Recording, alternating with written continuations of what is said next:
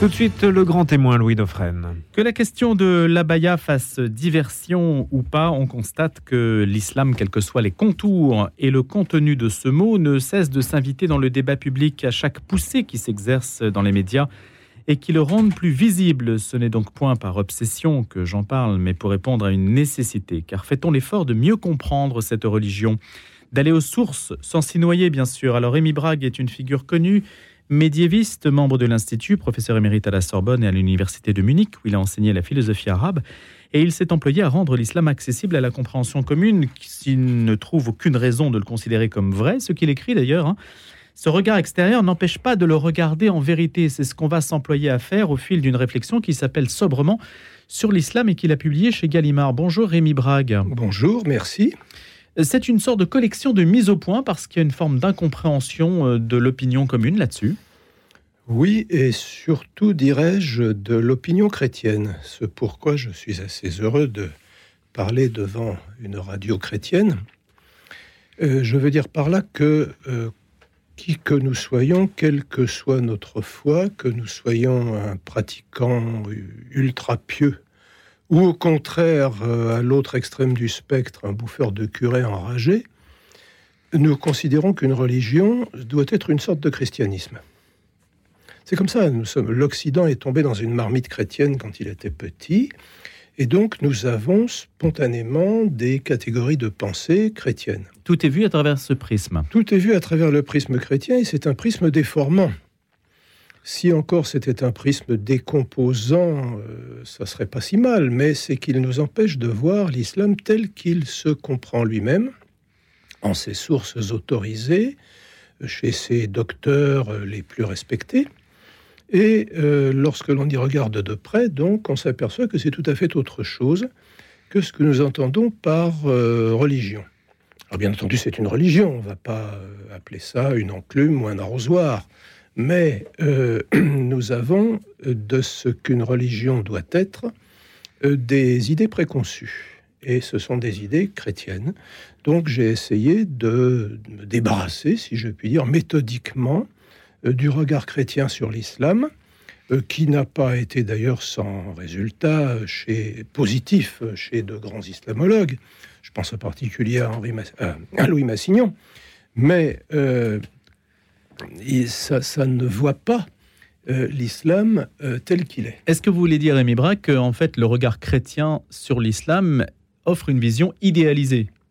Est-ce que c'est une manière de dire ça? Euh, Idéalisée, si l'on entend par là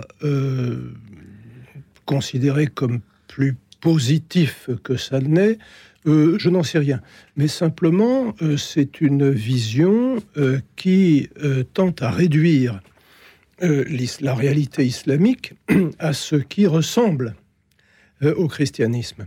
Et il est amusant de voir que euh, les, nos décideurs, les gens qui font semblant de décider chez nous, je parle des politiciens bien entendu et autres, eh bien, ont cette vision. C'est ce qui est à l'origine de ce marché de dupes que nous proposons aux musulmans, à savoir, en un mot, euh, pratiquez votre religion tant que vous voulez. Nous n'avons pas d'objection ni contre votre foi, qui n'est pas notre problème, ça c'est de la métaphysique, euh, ni contre votre pratique tant qu'elle respecte les lois de la République. En revanche, euh, nous n'acceptons pas la charia, ou la forme de charia, puisqu'il en existe plusieurs, qui est en vigueur dans l'école juridique à laquelle vous vous rattachez. Mais c'est un marché de dupes parce que pour un musulman, euh, la pratique, euh, qui inclut des dimensions qui pour nous ne sont pas religieuses mais culturelles ou même folkloriques si l'on veut être un petit peu péjoratif, ben, tout cela fait partie intégrante de la religion.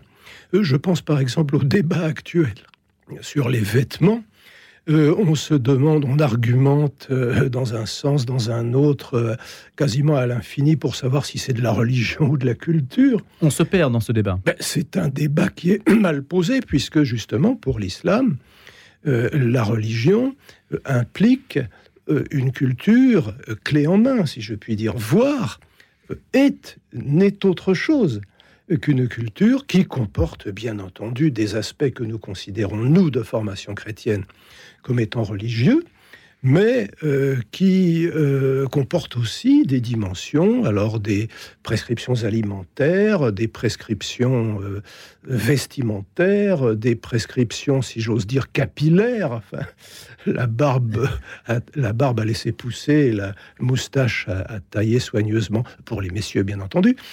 Et bon, tout cela. Et pourtant, tous les musulmans ne ressemblent pas à ça. Tous les musulmans ne ressemblent pas à ça. C'est pour cela que la distinction qu'il faut faire euh, et qui, me semble-t-il, est la seule qui ne nous euh, conduise pas à, des contresens, euh, c'est la distinction entre les musulmans de chair et d'os, qui ont avec l'islam une relation qui peut varier, disons, d'une simple adhésion que nous appellerions nous culturelle à eh bien une, adhésion du cœur, une, une, appartenance sincère, si je puis dire, jusqu'à bon bah voilà. Tout, tout cela constitue un, ensemble de, spectres très variés d'une part et puis d'autre part euh, euh, l'islam tel qu'il se définit lui-même dans ses sources euh, dans le Coran et dans le Hadith la distinction entre islam et islamisme, me semble-t-il, est quelque chose Vous la récusez flou. Bah, oui, en tout cas, je la, je la, je la nuance fortement. Elle n'existe pas dans les autres religions, apparemment, d'ailleurs. Écoutez, alors là, justement, c'est assez intéressant. C'est que nous distinguons euh, spontanément, et la langue euh, le fait, la langue nous aide à le faire, la langue, enfin, les langues européennes, nous distinguons le christianisme comme, bon, disons, système religieux, système de culte, enfin, comme comme on voudra dire, d'une part, et puis la chrétienté. La chrétienté qui est bon, ben, un domaine géographique euh, qui a euh, ses, limites euh, bon, et qui a également ses limites chronologiques. Ça a commencé à un certain moment. Bon, est-ce que ça continue encore? Bon, Bonne question que je laisse à mes amis ou ennemis, les sociologues. Mais dans le cas de l'islam, nous avons un seul mot. Nous avons un seul mot et Euh, la difficulté que nous avons à distinguer donc l'islam comme civilisation et l'islam comme religion, euh, c'est une difficulté qui repose sur la chose même. Puisque pour les musulmans, justement, cette distinction euh, produit un certain malaise. ils, n'aiment pas tellement la, la, pratiquer. Alors que nous sommes, nous, des obsédés de la distinction à travers la laïcité en particulier. Donc ça, c'est quand même compliqué de, que ces deux mondes puissent euh, se parler déjà et se ah, comprendre. La laïcité, alors là, bon, j'ai quelques expériences de pays euh, non français et non francophones euh, où j'ai vécu. Et bon, laïcité est un mot que l'on ne peut pas traduire. Enfin, c'est une spécialité aussi française que la consommation d'escargots et de grenouilles. Enfin, c'est presque vu de, vu de. Vous avez toujours des images parlantes, Rémi Brague. Je vous remercie. peut-être pas très ragoûtante, enfin bon. En tout cas, vu d'outre-Rhin ou d'outre-Manche ou d'outre-Atlantique, bon, c'est du folklore français. Enfin, quelque chose d'intraduisible et, et d'ailleurs peut-être d'heureusement intraduisible, puisque euh, l'idée de laïcité sert justement à être ambiguë, euh, sert à ce que les uns puissent y voir lorsqu'ils sont chrétiens, euh, une manière un petit peu particulière, mais tout à fait légitime, d'appliquer la distinction du spirituel et du temporel. Dieu et César. Dieu et César. Euh, alors que les autres euh, y voient simplement bah, une revendication euh, d'un congé définitivement donné à toute religiosité, et en particulier à sa forme la plus virulente dans l'Hexagone, qui est la religion catholique. Donc, on a réussi à se mettre d'accord sur ce malentendu fondamental. Euh, mais encore un marché de dupes, hein, d'une certaine façon. Euh, c'est un marché de dupes, mais enfin c'est un marché qui, euh, dans lequel tout auquel le monde, on consent. Oui, et puis tout le monde n'y était pas perdant. Hmm. On, est arrivé, euh, bon là c'est vraiment de l'histoire, là je vous renvoie euh, euh, par exemple au, livre de Philippe Reynaud sur la laïcité, on est arrivé à des compromis, à fermer les yeux sur certaines choses. Ah, même plus que ça, l'Église dit qu'elle est gagnante même à la loi de 1905, en particulier sur l'entretien de ses bâtiments, et puis qu'elle a été libérée aussi des nominations autoritaires par le politique de clerc. Euh, exactement, oui, oui. C'est une, forme de libération spirituelle. Ces nominations par le politique euh, bah, continuent à sévir, euh, en Chine par exemple. Hmm. bon. Rémi Brague, que diriez-vous à partir de cette étude sur l'islam, dans laquelle vous déminez aussi beaucoup de mots Il faut que je vous fasse dire, on ne pourra évidemment pas tout dire, mais il faut que je vous fasse dire un mot sur ce qui tétanise le débat, c'est l'islamophobie. Vous y consacrez une, réflexion au départ, je pense, qui mérite d'être lue et, et, méditer parce que ça tétanise tellement les gens. Il y a que peut-être sur quelques antennes comme les nôtres qu'on a la liberté de parler, mais c'est tellement difficile de parler de ce, sujet-là parce que tout de suite, vous êtes islamophobe. Qu'est-ce que vous dites là-dessus Oui. Ben, écoutez, euh, il, il, faudrait d'abord faire une remarque générale euh, sur euh, l'emploi des termes en phobie. dire que quelqu'un est quelque chose phobe, c'est le ranger dans la catégorie des, des dérangés mentaux, enfin pour ne pas dire des fous. Hein. Euh, nous savons ce que c'est que la, claustrophobie, hein. cette peur panique d'être enfermé. Nous savons ce que c'est que l'agoraphobie, etc. Alors on voit depuis quelques années euh, se répandre euh, une, eh bien, une, un tsunami de phobie. Alors il y a eu l'islamophobie, dont j'explique l'origine. Euh, il y a l'homophobie. Euh, j'ai appris il n'y a pas tellement longtemps qu'il existait également une grossophobie. Enfin, quand vous dites que l'obésité a des mauvaises conséquences pour la santé, vous êtes aussitôt grossophobe. Donc, euh, comme on invente des phobies à peu près tous les ans, je préfère, en ce qui me concerne, me définir à l'avance pour me prémunir contre toute nouvelle phobie comme pantophobe. Pantophobe. Pantophobe, oui, je suis un être très méchant, euh, qui déteste absolument tout, qui a peur d'absolument tout. Bon, lors de l'islam, de l'homosexualité, de l'obésité, et puis de tout ce qui viendra ensuite euh, s'affubler euh, du suffixe phobie. Bon. Alors, en ce qui concerne l'islamophobie, j'ai voulu effectivement commencer par un premier chapitre, d'abord parce que, personnellement, j'ai été attaqué on m'a reproché d'être un islamophobe savant. Oui. Alors savant, bon, ça me flatte euh, peut-être d'une manière que je ne mérite pas. Enfin bon, euh, je ne mérite pas cet excès d'honneur. Vous cherchez les compliments. Euh, voilà, exactement. J'accepte tous les compliments, même les plus outrés, ça ne me dérange pas. De toute façon, je n'y crois pas, mais je les accepte quand même. Alors, je me suis un petit peu lâché dans ce chapitre et je me paye la tête, je crois que je peux le dire, euh, des gens qui utilisent comme ça le terme d'islamophobie en mélangeant tout, hein, en réduisant, alors ça c'est une maladie de notre époque, en réduisant tout à l'affect. Hein. Voilà, on est censé aimer tout. Vous avez même un plaidoyer pour la haine. Faut tout le, faire. Oui, absolument. écoutez, je m'amuse un petit peu parfois. Hein, euh, je, veux que ce livre soit aussi... En citant Paul Valéry, je crois d'ailleurs. Oui, tout à fait.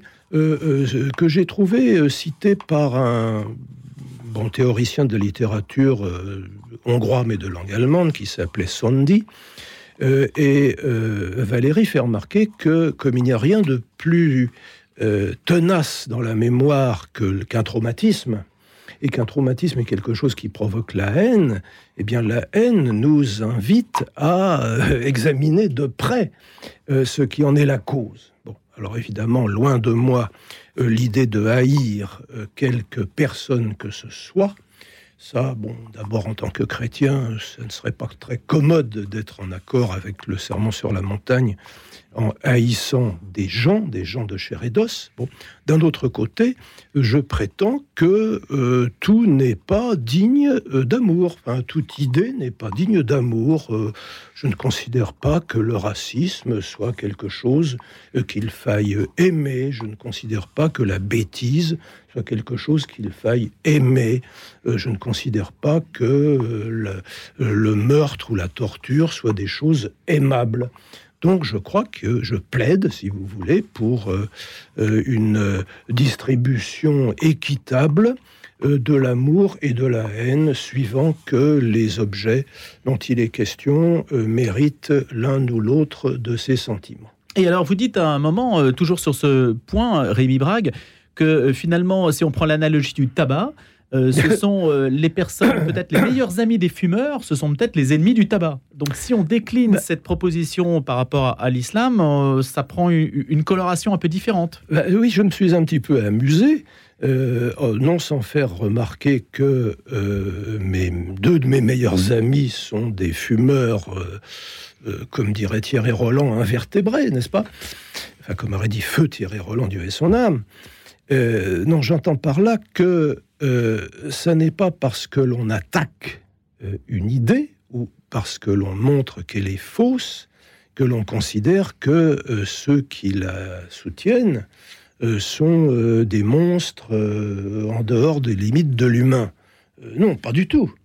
Je considère que la vérité, bon, un certain Aristote a dit Platon est un ami, mais la vérité est un ami encore plus cher. Bon, euh, je crois qu'on ne peut pas, en tant que philosophe et même simplement en tant que citoyen de base, euh, euh, accepter n'importe quoi, accepter des légendes, accepter des mensonges. Non, je crois qu'il faut dire fermement, paisiblement et de manière argumentée, ben non, ça ne tient pas. Dans le sillage de cette réflexion, Rémi Brague, euh, vous épinglez aussi le reproche qui est souvent fait, outre l'islamophobie, qui est le principal euh, euh, reproche qu'il faut arriver à déminer si on veut aborder les choses sereinement, c'est l'essentialisme. On, accuse en fait, attention, vous voulez essentialiser, et donc c'est censé être en fait quelque chose de méchant et de mauvais. Mais écoutez, alors comme dans toute idéologie, il y a un noyau de vérité. C'est vrai qu'on ne peut pas chercher l'essence d'un phénomène historique, donc situé dans le temps et dans l'espace, de la même manière que l'on cherche l'essence d'une vertu. Je prends l'exemple des vertus parce que lorsque le saint patron de ma euh, de ma ah, de ma corporation philosophique, à savoir saint Socrate, euh, cherchait l'essence des choses, c'était l'essence des vertus, donc des choses qui sont stables, qui sont stables. En revanche, euh, chercher l'essence euh, du Loir-et-Cher, euh, donc d'une réalité historique et géographique, et chercher l'essence, alors justement en l'occurrence de l'islam, évidemment cela doit se faire avec d'infinies précautions. Ce pourquoi je préfère me fonder sur ce que tout musulman considère comme ayant valeur normative le Coran euh, et le hadith, enfin, les déclarations du prophète, euh, la biographie du prophète et des choses de ce genre-là. Euh, sans quoi, eh bien, on va se, diluer dans une, dans, un manteau d'arlequin, d'ailleurs charmant, intéressant, passionnant pour les ethnologues et les historiens, et on va étudier, euh, ben, je ne sais pas, l'islam à euh, Java à telle époque, l'islam du Mali à euh, tel endroit, voire dans telle ville, si ce n'est dans telle famille ou chez, chez tel savant, etc. Ce qui est évidemment du plus haut intérêt pour l'ethnologue, mais qui laisse ouvert, ça la laisse ouvert, pardon, la question de savoir qu'est-ce qui fait que hmm. on peut appeler ça un islam? Il ne faut pas se cacher derrière la pluralité. Il ne faut pas se cacher derrière la pluralité, même si, si c'est assez confortable et si cela peut euh, assurer quelques carrières universitaires, euh, d'ailleurs tout à fait honorables. Hein. Non, euh, on laisse ouvert, ouverte pardon, une question qui, pour le philosophe, est quand même assez essentielle. comment se fait-il que tous ces gens euh, depuis la Malaisie jusqu'à la Mauritanie, euh, depuis le Kazakhstan euh, jusqu'au Burkina Faso, se considèrent comme musulmans. Comment se fait-il qu'ils appellent cela islam? Comment se fait-il qu'il reste, à tout le moins, la communion dans le mot et la reconnaissance mutuelle d'une certaine légitimité d'appartenance? Et ça, euh, bon, bah, c'est une question que l'on laisse assez souvent euh, de côté. Quel est le point, à votre avis, Rémi Brague, qui est le plus ignoré aujourd'hui sur le sujet, sur l'islam, ce dont vous traitez, dont on ne parle pas et dont il faut parler? Eh bien, euh, peut-être le fait qu'il s'agit, je l'ai dit un petit peu plus, plus haut, d'une civilisation clé en main, c'est-à-dire d'un système de normes qui euh, prétend euh, répondre à toute question possible portant sur la façon légitime de se comporter comme un homme, comme un être humain. C'est en cela que l'islam partage cette prétention avec le judaïsme.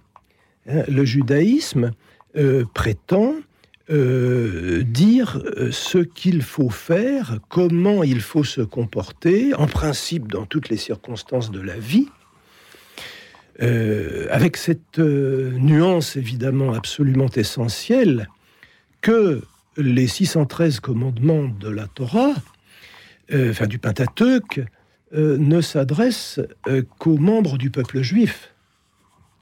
Alors que euh, les commandements de l'islam euh, s'adressent en principe à tout homme.